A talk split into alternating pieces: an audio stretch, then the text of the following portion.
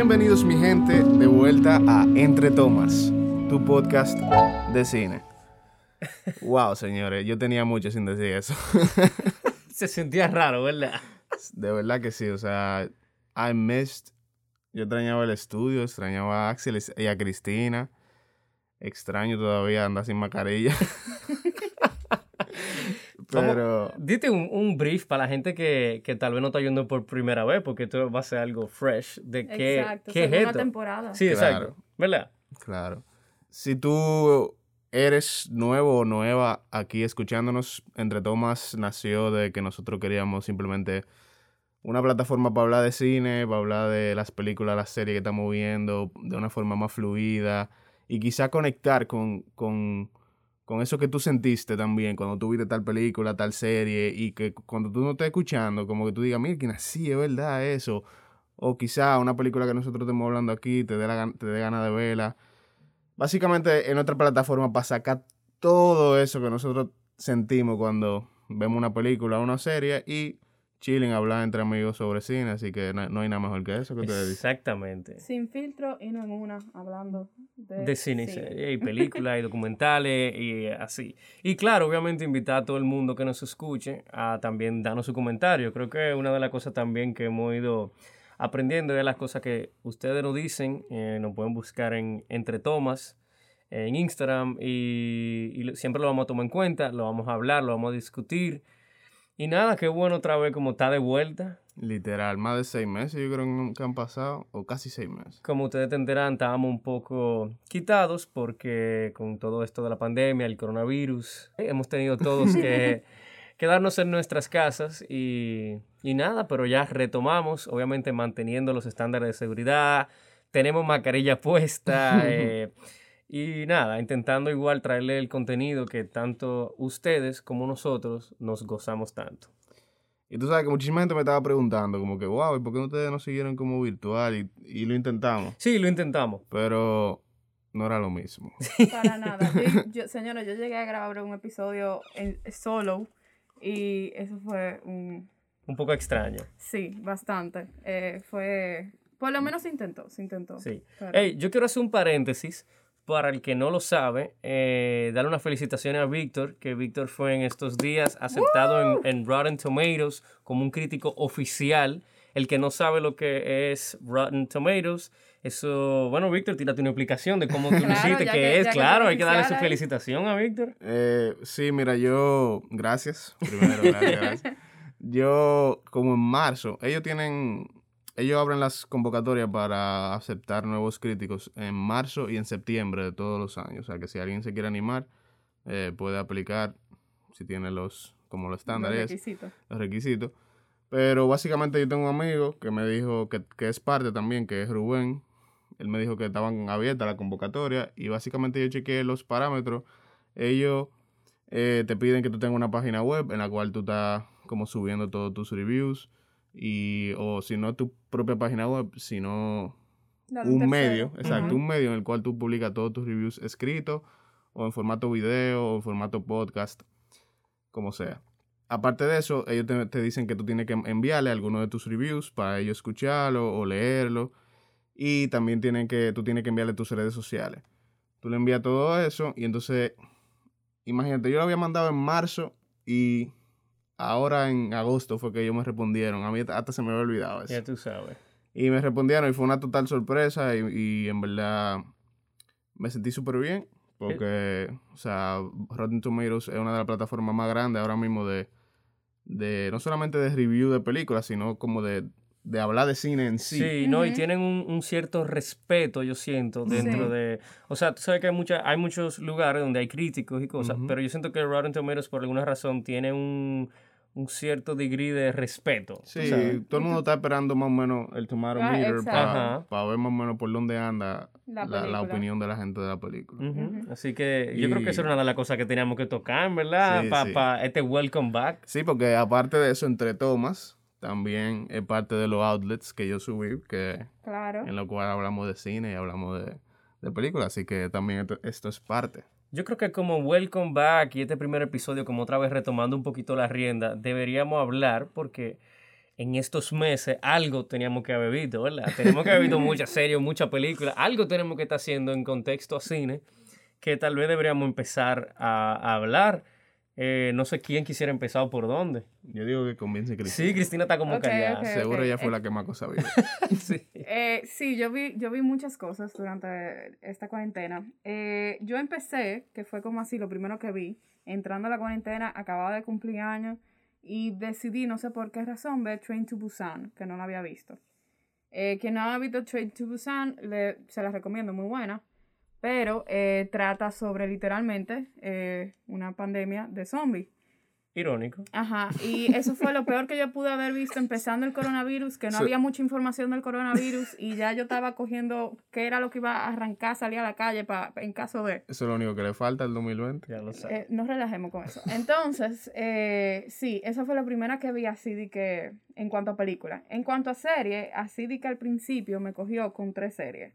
Westworld, que solamente había visto como un par de capítulos y entré full para llegar a la tercera temporada. Wow. Y eh, Succession, que me encantó, vi la primera y la segunda temporada, se las recomiendo. Y vi Watchmen. Como, esas fueron como una detrás de otra ahí. O sea, sentadas. mira, la pandemia tiene tanto que ahora tú eh, diciendo las cosas que tuviste, yo empecé Westworld en la pandemia, pero yo empecé Westworld en la pandemia, vi la primera temporada y hasta la dejé en medio de la pandemia, todo. Pero yo te digo una serie, una película y tú te acuerdas más o menos en, en qué época fue eso, porque se siente como que pasó mucho tiempo. Sí. Se siente como que pasó y... y- Es más, yo, Claro. yo, yo le voy a decir un ejemplo perfecto a ustedes. Una de las primeras películas que yo vi en la pandemia fue El Hoyo Mm, de. Netflix. Nosotros hablamos de eso aquí. Y nosotros hablamos de eso en marzo. Y cuando yo me acuerdo, cuando yo vi esa película, fue hace como tres años. Qué locura, ¿eh? Sí. El sentido del tiempo se distorsiona un poco. Es que nuestro, nuestro querido compañero el toque de queda se vuelve eterno. Claro. Entonces, sí, en verdad, yo tenía una lista de que de todas las cosas que yo estoy vi- he estado viendo. Y básicamente yo la estaba llevando para el día que volvamos para Entre Tomas. Yo decidí que, ah, para tener algo que hablar, pero se ha salido un poquito de control Ajá. la lista. Entonces, pero, Pero sí, tú puedes- básicamente tú puedes coger... Coge y deja. coge y deja. Exacto. Yo he visto muchas películas porque yo también eh, estaba haciendo el masterclass de Martin Scorsese Ay, y yo lo entonces empecé también. ese tigre recomienda películas como que tú no tienes más nada que hacer en tu vida. Y- Es, que, es que una gente también que le da mucho, mucho valor al, a la historia del cine. O sea, como que... Y eso yo entiendo que si tú estás estudiando algo que tiene que ver con cine, sientes a ver películas y no nada más películas que estén saliendo ahora, Claro. ni películas que sean americanas, o sea, hay que abrirse ahí. Pero aparte de ver las películas... El diablo, ¿y qué fue? aparte de ver las películas que él recomendaba, yo también me tomé como eh, meta personal ver las películas que me faltaban de Scorsese. Entonces yo creo que eso no- ha sido uno de mis highlights, porque yo, por ejemplo, vi eh, The Age of Innocence con Daniel Day-Lewis, un peliculón. Vi Raging Bull, que nunca la había visto, con Robert De Niro. Increíble el, el biopic de Jake LaMora. Vi... Eso está cool, como que tú te pusieras a ver como ese historial de ese filmography de Martin Scorsese. Literal, porque yo, yo tenía como una meta, pero tú sabes, eso es un poquito como utópico casi, de que de ver todas las películas de mis directores, de mis directores favoritos. Quizá yo llegue a hacerlo algún día, pero es muy difícil. El punto es que yo dije, bueno, voy a empezar con Martin Scorsese. Entonces yo veía una película de la que él recomendaba en el Masterclass y después una película de él. Una película que él recomendaba y después una película de él. Y me la pasé varias semanas en eso eh, hasta que después como que dejé eso para ver series. Y entonces yo también vi Watchmen, un, un- una serie que está matando en los Emmys, que Ujú. tiraron las nominaciones. Vi Westworld, vi The Eddie, la serie de Manchester. la vi. Ve acá, eh, que ahora tengo una confusión porque hablando de eso de que tenemos tanto en la pandemia, que no me acuerdo si esto salió durante o antes, que fue The Mandalorian. Antes. Mm, Fue antes. The Mandalorian salió el año pasado, finales del año pasado. Ok, ok. Pero, Pero están los Emmys. pero están los Emmys, sí, porque Ok. está dentro del ciclo. Ok, ok, ok, ok. El ciclo yo no, yo no lo sé bien, pero creo que es como de agosto a agosto. ¿no? Eh, O de agosto a mayo, una cosa así. Sí, eh, llega porque las votaciones empiezan eh, en- en- entre junio, empiezan Mm. ya la campaña y en julio la cierran. Entonces tienen que ser, creo que es hasta mayo. Tú sabes que Eh, otra de las cosas, eh, ya está un poquito más reciente, porque yo tengo una memoria. Para las fechas yo soy muy malo. Pero mira, con, con todo este boom que hay con Robert Pattinson, que Ujú. no vamos a entrar hoy en detalle en, en lo de Batman y eso, pero yo siento que muchas personas no tienen un conocimiento de lo buen actor que él es. Ujú. Y yo me puse a ver, a buscar las películas de él fuera de lo que es Twilight. Eh, vi Good Time.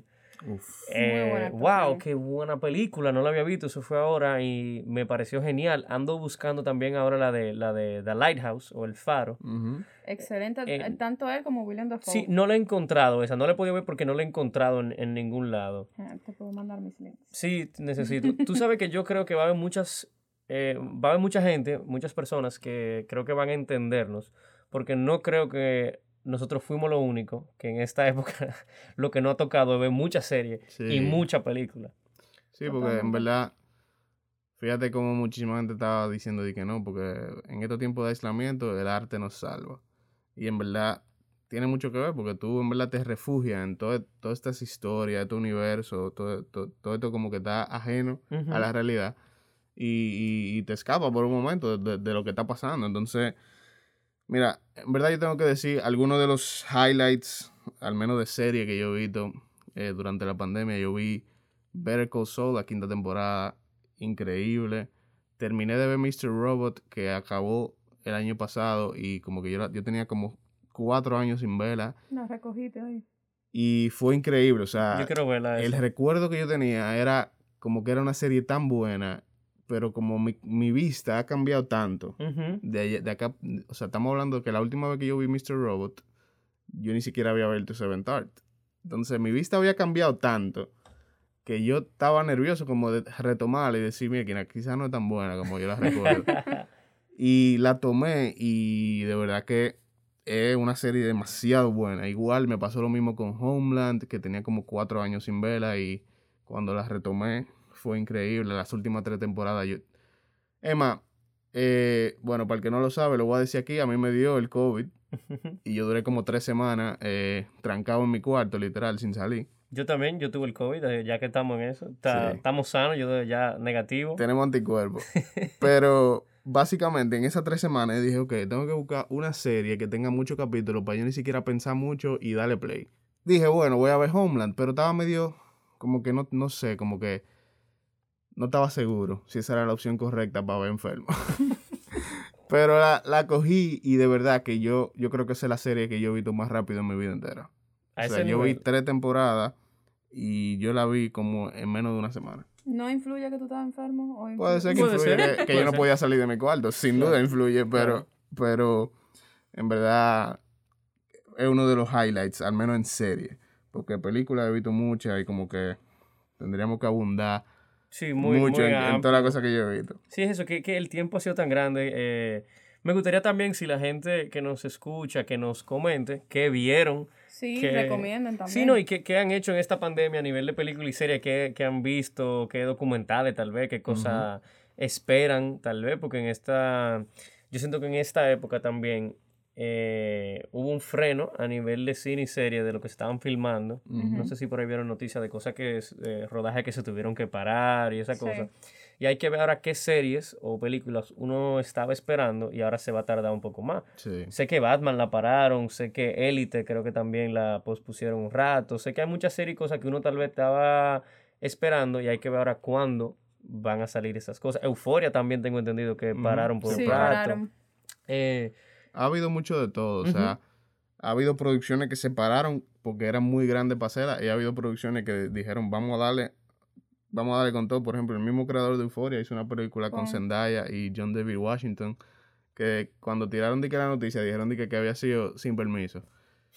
y lo que pasa es que la película era en una sola locación y era un crew pequeño, entonces ellos decidieron rodar con todo y COVID. Sí, la, Y- el reality de The Bachelor también, ellos empezaban a rodar ahora en verano y lo que hicieron fue, como es una, una serie que está tan demandada a pesar de que es realidad, eh, el crew completo y todos los participantes dos semanas en la misma locación donde, donde iban a rodar a cuarentena cuarentena. antes de empezar. Mira eh, el caso de Tenant también, que Lamentable, man. O sea, mira, todo, todo el mundo ha perdido dinero. En, en- en esto. Y el cine ha sido una de las industrias más afectadas por el hecho de que han cerrado los cines literalmente y las producciones se han parado. Pero Tenet estaba pronosticada a ser una de las películas más grandes de, de, de este año. O sea, más grande y quizá la película que más vendiera de, de- de Christopher Nolan, porque el tigre está cada, que cada película que viene Sí, vende sí. más. Está en un hype muy Entonces, grande. eso fue seguro un blow gigante. O sea, el hecho de que él haya tenido que estrenar su película en algunos cines sí, en otros no, y que el hype se va ahí como desvaneciendo, así, eso breaks my heart. Yo no, breaks ¿tú, my tú heart. la has visto ya? No lo he visto.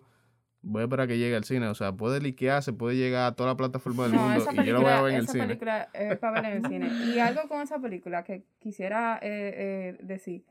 La gente a veces como que empieza a hablar como que, ah, ¿cuál es el problema de como posponer una película y moverla?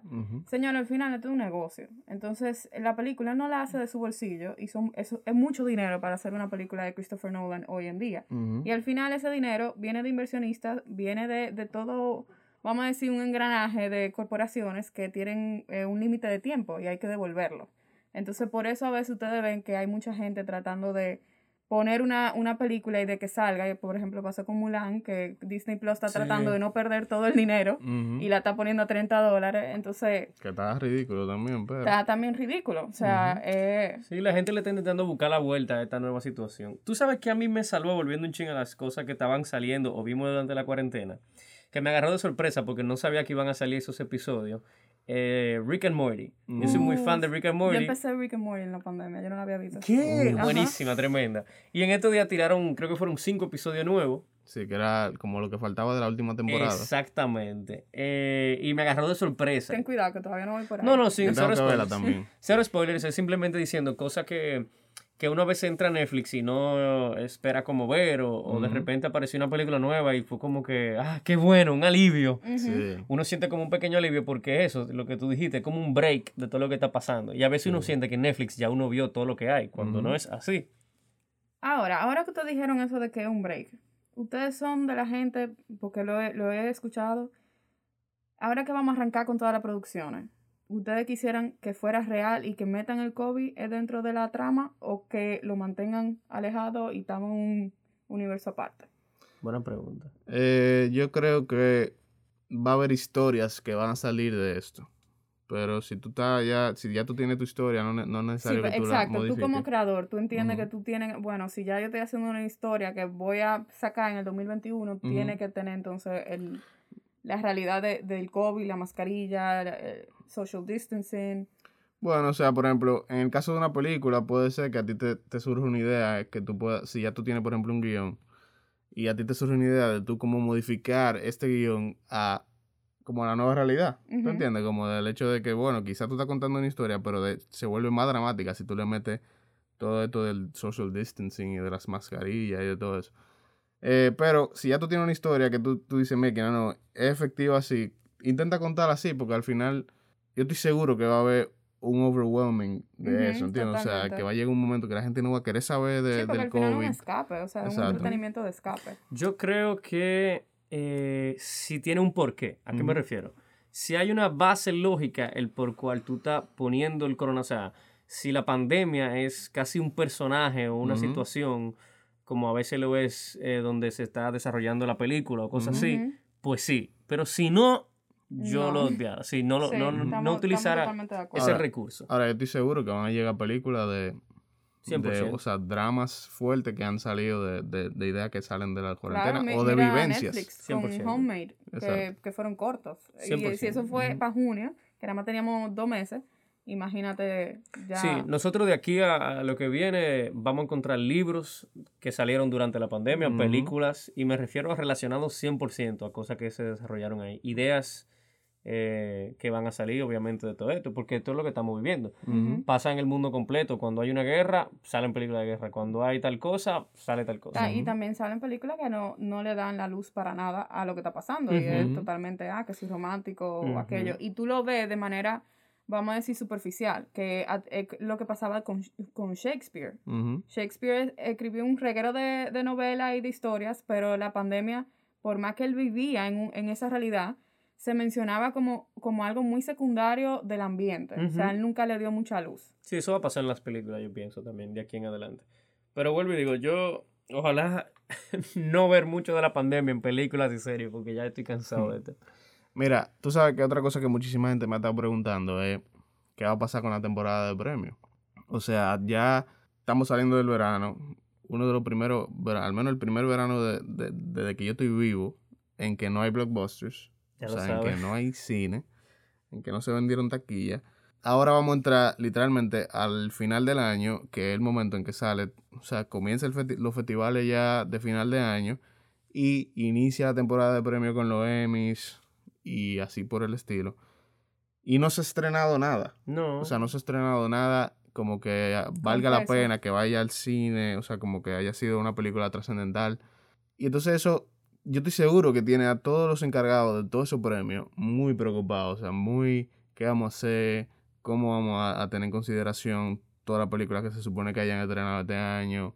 Que se supone que siempre tienen que estrenar en cine y ya esa regla... No, ya, eso. Entonces habrá que ver, o sea, sin duda esto va a ser un, antes y un después de, cómo se va a manejar todo eso de los premios.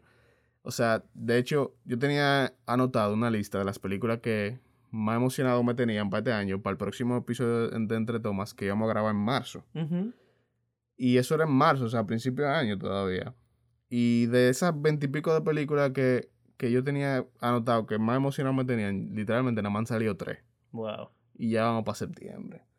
Entonces, como que está pasando lo mismo. O sea, tú no puedes tampoco hacer unos premios con lo que se estrenó, si todo lo que se estrenó está medio flojo. Entonces. Hay que ver cómo uno se va a adaptar, porque no solamente, o sea, en el mundo todo el mundo ha tenido que buscar la forma de adaptarse. En los deportes es lo mismo. Entonces, lo que pasa es que la industria del cine es eso, es un poquito más complicado tal vez en algunos sentidos. Hay que ver cómo el mundo se va a adaptar en, en premios, en rodajes, porque yo sé que ahora los rodajes se están tomando unas precauciones que obviamente antes no se tenían. Sí, hay, hay cosas que se están pensando sobre eso. Sí, en estrenos de películas, o sea, a mí me hace una falta ahí al cine eh, que no pensé que me iba a hacer, tú sabes, algo como muy loco, pero me hace falta sentarme en un cine y poder como disfrutarme una película. Yo sé que, que a todos nos está pasando eso. Eh, y ver qué es lo que va a pasar, ver cómo esto lentamente se va resolviendo. Sí, eh, yo también quería mencionar dos series que son muy buenas, que me cogió con, con la pandemia y que realmente en cuanto a crítica le fue di que sumamente bien.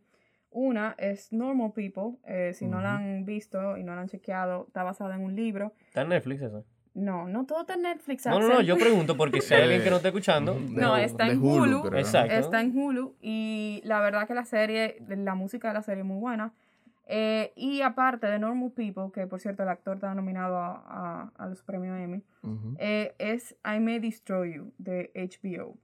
I May Destroy You, eh, su creadora viene siendo la. Le, le dice la nueva Phoebe Waller Bridge, que hablamos de, de ese fenómeno el año, con el año pasado con Fleabag. Porque ella no solamente es la creadora, la que escribió y la protagonista y productora, sino que en la serie toca un tema que es como, vamos a decir, medio, no es tanto tabú, pero que la gente le da como miedo tocarlo a veces. Y es el tema de sexual assault, pero el spectrum completo, o sea, la cosa que tú mismo dices, eh, ¿eso es sexual assault? O sea, y más en estos tiempos. Y más en estos tiempos. Entonces la serie tiene algo muy interesante y es que hay cosas que sí le da una luz, pero al mismo tiempo, a, pesar de que somos millennials y hay muchas cosas que, ah, defendemos y que políticamente tan correcta y esto está incorrecto, también se burla un chin en el sentido de la hipocresía a veces que hay en, en, todas esas creencias culturales, vamos a decir, eh, tanto con social media y como eh, la, la, la, todo el espectrum que hay con eso de, del rape. Entonces, eh, señores, de verdad, yo, después que empezamos todo de podcast, yo tengo no sé cuántos podcasts que oigo de diferentes cosas, no nada más de cine. Y en todos los podcasts en los últimos tres meses, cuando le preguntaban a alguien, porque al final todo el mundo está encerrado en su casa viendo televisión y, películas, y le preguntaban a alguien como que qué tú has visto que tú puedas recomendar. Y serie, o sea, podcast nada que ver. I May Destroy You, Micaela Cole, todo el mundo está loco con la serie por eso mismo. Entonces, se lo recomiendo a nivel de, de script. Mira, yo lo había escuchado y tú, mira lo importante que escuchar la opinión de alguien que, que ya la vio o que pues, la conoce mejor o como que ha investigado un poquito más, porque desde que yo vi el tema, desde que yo vi más o menos, yo dije, mira, tú sabes que yo lo probable, probablemente no vea eso. y yo- ahora, mismo, y ahora eh, como llama que me llama la atención. ¿entiendes? Porque quizá es más inteligente de lo que yo pienso. Eh, y, Y- quizá... Ajá. No, perdón, que que quería decir, eh, sobre todo, ver ese tema de un punto de vista tanto femenino como masculino. O sea, yo después de ver la serie, yo cogí mi, mi, mi teléfono y empecé a hablar con amigas mías. Ven acá, esta situación, ¿tú crees que esto haya sido? O sea, de verdad, y abre muchas conversaciones. Ujú. Y del, del punto de vista masculino, entiendo que también abre conversaciones sobre el trato, sobre como que con las mujeres. O sea, como que es, es muy interesante. Yo creo que ya para ir cerrando esta bienvenida de esta bienvenida de vuelta o como quiera, como ustedes le quieran llamar, eh, vamos a tirar quizá lo último que hemos visto que quisiéramos recomendar eh, ya como para back on track, Sí, como para decirme aquí a la señora ya, ok, coronavirus, estamos aquí todavía, pero tirando. let's go forward, vamos a mirar, a mirar para adelante, que eso es lo único que nos queda. Y brindarle tal vez a la gente que, que no tiene nada que ver o que ya dijo, ya gasté todo. Bueno, a ver si en estos últimos minuticos podemos hacer una recomendación. Ya Cristina creo que dio un buen punto, pero me gustaría saber si uno de Víctor tal vez. Mira, yo voy a recomendar eh, así, muy abundante, una, como una cosa de cada cosa. Ok. La, la última película que vi eh, que me pareció muy buena eh, fue Palm Springs con, Ah, sí, Andy. Sam, con Andy Samberg. De verdad, desde que yo vi el trailer yo dije, Mira, me va a gustar esta película, pero no pensaba que iba a ser como una comedia tan efectiva. Y, y de verdad que me reí muchísimo y la pasé súper bien viéndola. Cortica, una hora y media. Fue súper, súper cool. Sí, yo creo que esa yo también la voy a respaldar, esa. Sí, recomendación, Sí, como ahí, algo ahí light. estamos los dos, ahí estamos los dos. Sí, algo light que uno puede tirarse. En Netflix vi un documental que estaba loco por ver desde que vi el trailer y porque es una figura que ha tocado muchísimas eh, vidas de sobre todo de Latinoamérica y fue mucho mucho amor el documental de Walter Mercado. Eh, de verdad que yo estaba perdido sobre quién era esa persona. Yo nada más me acuerdo verlo en la televisión y como ve Pues yo eh, voy a tener que verlo. verlo en la televisión y ver como mi mamá y mis tías hablando de, de- de- del horóscopo y de todo eso, pero yo no sabía para nada quién era esta persona y la bondad que había en esa persona y todo lo que le pasó a él, todos los problemas que tuvo. Y de verdad que es un documental súper bello y que tú realmente conoces el, el- el foco de, de lo que quiere decir. Ok. Entonces, una serie que he estado viendo, que no es sorpresa para nadie, que es muy buena, pero es The Sopranos. De verdad que si tú no has visto The Sopranos, si tú has escuchado muchísimo que, que es buena, ahora yo la comencé y es literalmente lo mejor que me ha pasado en los últimos meses. Está demasiado buena. Eh, una serie documental también que vi en Netflix que se llama Fear City, New York City. Eh, yo, esa, empecé esa ahora mismo. Esa serie, eh, si tú eres fanático de eso, de la mafia, para seguir como con el tema de los Sopranos, si te gusta eso de la cosa nostra, de cómo el FBI tumbó la mafia en, en Nueva Voy York, tíratela. Es súper corta y como que es como que touches the surface, pero es, es apasionante como, como ellos tratan ese tema. Y solo tiene cuatro episodios, si no. ¿verdad? Y ya para terminar, eh, una serie nueva que acaba de comenzar. Vi el primer episodio nada más y me pareció súper interesante. Los productores son J.J. Abrams y Jordan Peele Ya tú sabes. de Sí, HBO. ya la tengo en la lista. Lovecraft, Lovecraft Country es una locura, o sea, promete ser una locura. El primer episodio me pareció súper interesante, así que puede que hablemos más sobre ella aquí. Muy cool. Yo nada más voy a dar una recomendación que es la primera que me viene a mente de serie porque me la tiré rapidísimo. Es más, yo estaba ahorrándolo ese episodio. Dije, déjame no que seguir viéndola. Sí, para disfrutarla. Es de Amazon Prime y eh, Jordan Peele tiene que ver, el productor ejecutivo, y se llama Hunters. Uh, Mm, sí, he escuchado que es muy buena. sí, es con Al Pacino. eh, de verdad que está... Pásame los links, porque Está muy esa, cool. esa no la he podido ver por los Amazon links. Prime, Amazon Prime. eh. Eh, muy cool, es una forma diferente de cosas que ya hemos visto antes, que obviamente tiene que ver con judíos y todo lo que pasó obviamente en la guerra, pero un approach que no había visto. Los invito a que le den un check it out, por lo menos al trailer de Hunters. Le voy a dar un check it out, Sí, está, está bien interesante el approach. Nada, señora, así que compártanos sus recomendaciones, lo que vieron en la pandemia, entre, en Entre Tomas, en Instagram, ya saben. We're back. Entre Thomas is back, señores. Así que no se pierdan ningún episodio